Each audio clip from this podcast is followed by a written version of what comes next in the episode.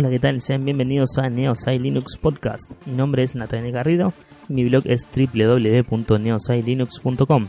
Como saben, somos parte de la comunidad Kill Radio del amigo Yoyo Fernández de salmorejogeek.com, que nos da el espacio de, en la emisión radial desde killalradio.com, donde rotamos las 24 horas junto a otros podcasts y también música 100% Creative Commons. Me pueden contactar a través de las redes sociales, en Twitter como arroba neosailinux, en Facebook como facebook.com barra neosailinux y en nuestro canal de Telegram arroba neosailinux. comenzamos el podcast.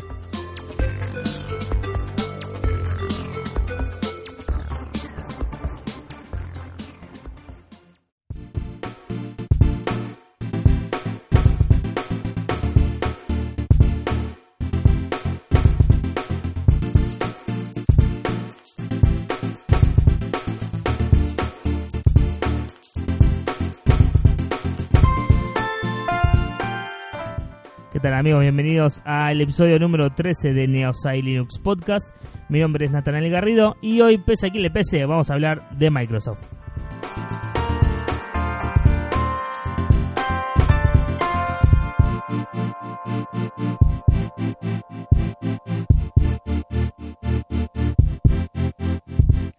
En el día de hoy se dio a conocer una noticia eh, muy importante para lo que es el mundo de, eh, Microsoft, y, sobre todo el software libre. ¿Por qué? Porque Microsoft justamente a través de su CEO, eh, Satya Nadella, ha liberado 60.000 patentes eh, que tienen ellos, o que tenían en, su totalidad.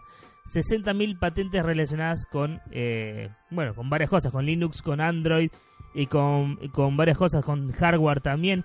Así que esto es bastante importante porque si bien obviamente Microsoft sigue siendo una compañía de software privativo, porque lo es, porque Windows lo sigue siendo, eh, eh, Windows todavía no es libre, ¿sí? no, no, y, no, y no creo que sea al corto plazo, pero esto es bastante interesante.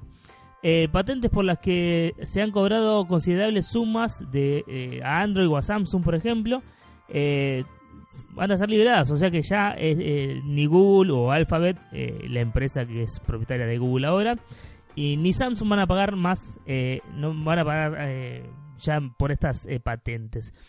Pero esto qué pasa? ¿Convierte esto a Microsoft en una empresa open source? No, obviamente no. Dice sataka.com que a pesar de que haya 60.000 licencias, a pesar de ser muchas, no son todas las que hay en la cartera de la empresa eh, de Redmond. Las licencias que tengan que ver expresamente con el código de Windows siguen siendo privadas, o sea que Windows sigue siendo privado, o sea que Microsoft sigue siendo una empresa privativa. Eh, Windows en formato open source no es tan sencillo y es que el principal problema es que Microsoft no depende de sí mismo eh, para esto. Hay muchísimo hardware por el que Microsoft vela para su buen funcionamiento y si Windows pasa a ser de, código abierto, técnicamente también debería serlo los controladores de estos productos. Eh, o, los drivers, eh, en otras palabras, que son eh, de otras empresas, obviamente. La complejidad y magnitud del cambio hacen difícil esta idea de un Windows de código abierto, pero nunca se sabe qué caminos puede tomar a medio plazo. Entonces con esta noticia yo me, me, empezaba a preguntar que, o sea, ¿quién es Satya Nadella? Eh, el CEO de, de, Microsoft. ¿Qué está, qué está queriendo hacer? ¿Qué, qué está queriendo tramar? Em, ¿Le interesa en realidad el software libre? ¿Es un Linuxero infiltrado en Microsoft, por así decirlo? Eh, ¿cuál, es el rumbo que quiere tomar? la verdad, eh, no lo he visto hablar mucho sobre el software libre, si bien hicieron la publicidad de que Microsoft ama Linux y qué sé yo y demás. Está, bien, ama Linux, pero Linux no es todo el software libre y Linux ni siquiera es software libre per se. Linux es eh, también es un poco cerrado, tiene poca, eh, eh, es open source, no es free software. Así que tampoco es que es tan abierto, digamos, ¿sí? Es código abierto, sí, obviamente, pero no es software libre per se. Eh, y tampoco dice que eh, Microsoft que ama a GNU. cuidado con eso. Linux no es GNU Linux. Linux es solo Linux, ¿sí? Solo el kernel. Eh, así que eh, es bastante interesante todo esto, lo que, lo que viene siendo este, esta noticia y estas cosas que está haciendo Microsoft, que muchos, me, incluyo, eh, no, no podemos todavía concebir esa, esa confianza que podemos tener a Microsoft en lo que está haciendo. No, no nos podemos dar cuenta de que por ahí quieren hacer las cosas bien, por ahí no sabemos. Obviamente, una empresa como esta eh, tiene intereses, intereses económicos detrás, obviamente, sí, como toda empresa gigantesca en el planeta.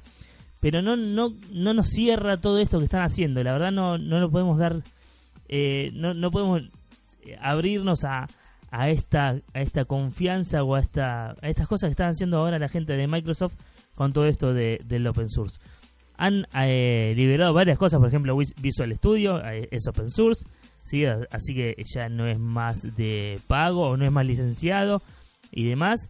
Eh, esas cosas están abiertas, muchos ya le están prefiriendo por arriba de editores de como Sublime Text o como Atom y mucha gente que, que es usuaria de GNU Linux prefiere usar Visual Studio porque le resulta mucho más cómodo y le resulta sobre todo mucho más eficiente. Así que eh, no, esto no quiere decir que Microsoft haga malas herramientas para el open source, sino que eh, las mismas herramientas que las hacía de forma privativa, eh, privativa también funcionan de buena manera y, funcionan bien cuando las liberan. O sea que no han coartado nada de las herramientas que, que hacen. Entonces, esto también es bastante interesante porque si de esta manera eh, eh, quieren empezar a conquistar al usuario de GNU Linux y por ahí muchos em, van a empezar a caer, eh, cuidado. Así que, pero queda solamente una pregunta por hacer. Solamente una pregunta, ¿sí? ¿Qué pasaría, qué pasaría si Windows es software libre y liberarían el código de Windows?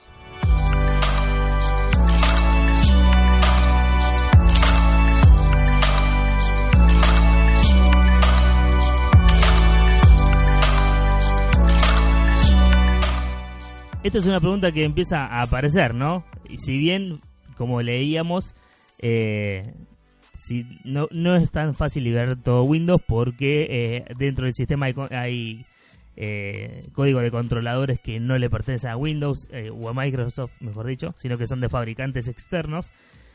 cuidado, cuidado con esto porque ¿qué pasaría? ¿sí? ¿Qué pasaría si hubiera un Windows Open Source version? ¿sí? Eh, ¿qué, pasaría con las distribuciones Linux? ¿Se morirían todas las que están, todas las, pequeñas y quedarían solamente las grandes? Eh, ¿Los usuarios se volcarían a hacer versiones de, de Windows? Windows eh, versión, no sé, lo que sea, como, como había de, Ubuntu, que había una versión de, de Hannah Montana. harían una versión de Hannah Montana de Windows, harían, no sé, modificarían Windows para que funcione mejor, para que deje de dar, no sé, crasheos por cualquier cosa, o que de una vez por todas funcione mejor? ¿Lo haría en la comunidad? Si liberaría Microsoft todo el código eh, de Windows, ¿se podría trabajar, la, comunidad se pondría a trabajar eh, en, el código de Windows para mejorarlo? No sé, la verdad son, son eh, preguntas que uno se puede hacer y se plantea en torno a todas estas noticias que están, están surgiendo. Y la verdad es bastante interesante que esté, esté pasando esto. Eh, dice la noticia que Satya Nadella ya dijo que no quería liberar viejas batallas, no quería librar viejas batallas como su antecesor, ¿sí? como Steve Ballmer, el anterior eh, CEO de, Microsoft y eh, amigo intimísimo de, Bill Gates. ¿Por qué preocuparse en demandar a empresas cuando puede adaptarse al open source y sacar negocios mediante Azure o a terceros? Dice, Azure es la nube que tienen la gente de Microsoft que usa Linux, así que ya están, ya están metiéndose por ahí. La filosofía actual de Microsoft es más clara que nunca, una empresa abierta al código abierto. Ejemplos como el de hoy lo demuestran. Esto me parece que es la conclusión de todo.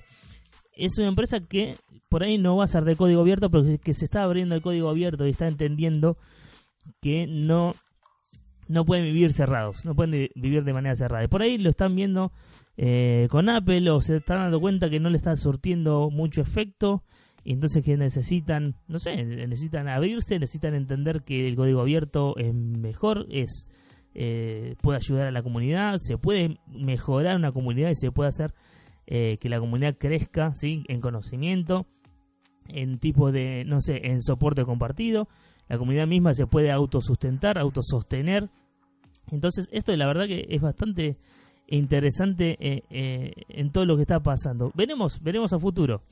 Windows obviamente no va a ser bueno, no va a ser libre, no, no creo, no va a ser open source de acá al corto plazo por lo menos, pero ¿qué les dice que, no sé, Windows eh, o Microsoft, mejor dicho, eh, saque una versión de, de una distro Linux?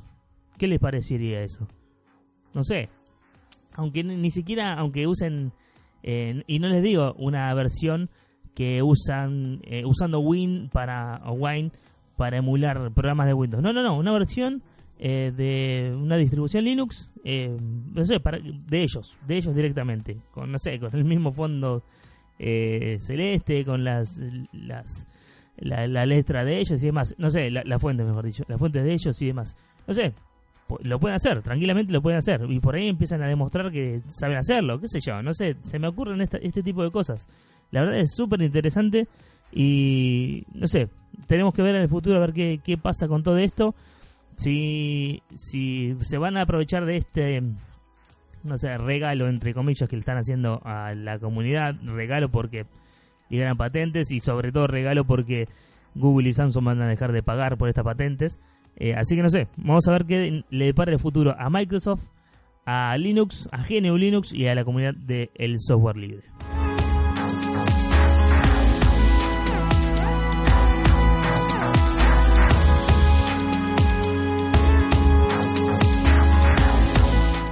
Hasta acá el podcast de hoy. Espero que les haya gustado. Pueden dejarme algún comentario en iVoox o obviamente en neosailinux.com y ahí tenemos eh, el, el post. Obviamente ahí nos pueden dejar los comentarios que quieran.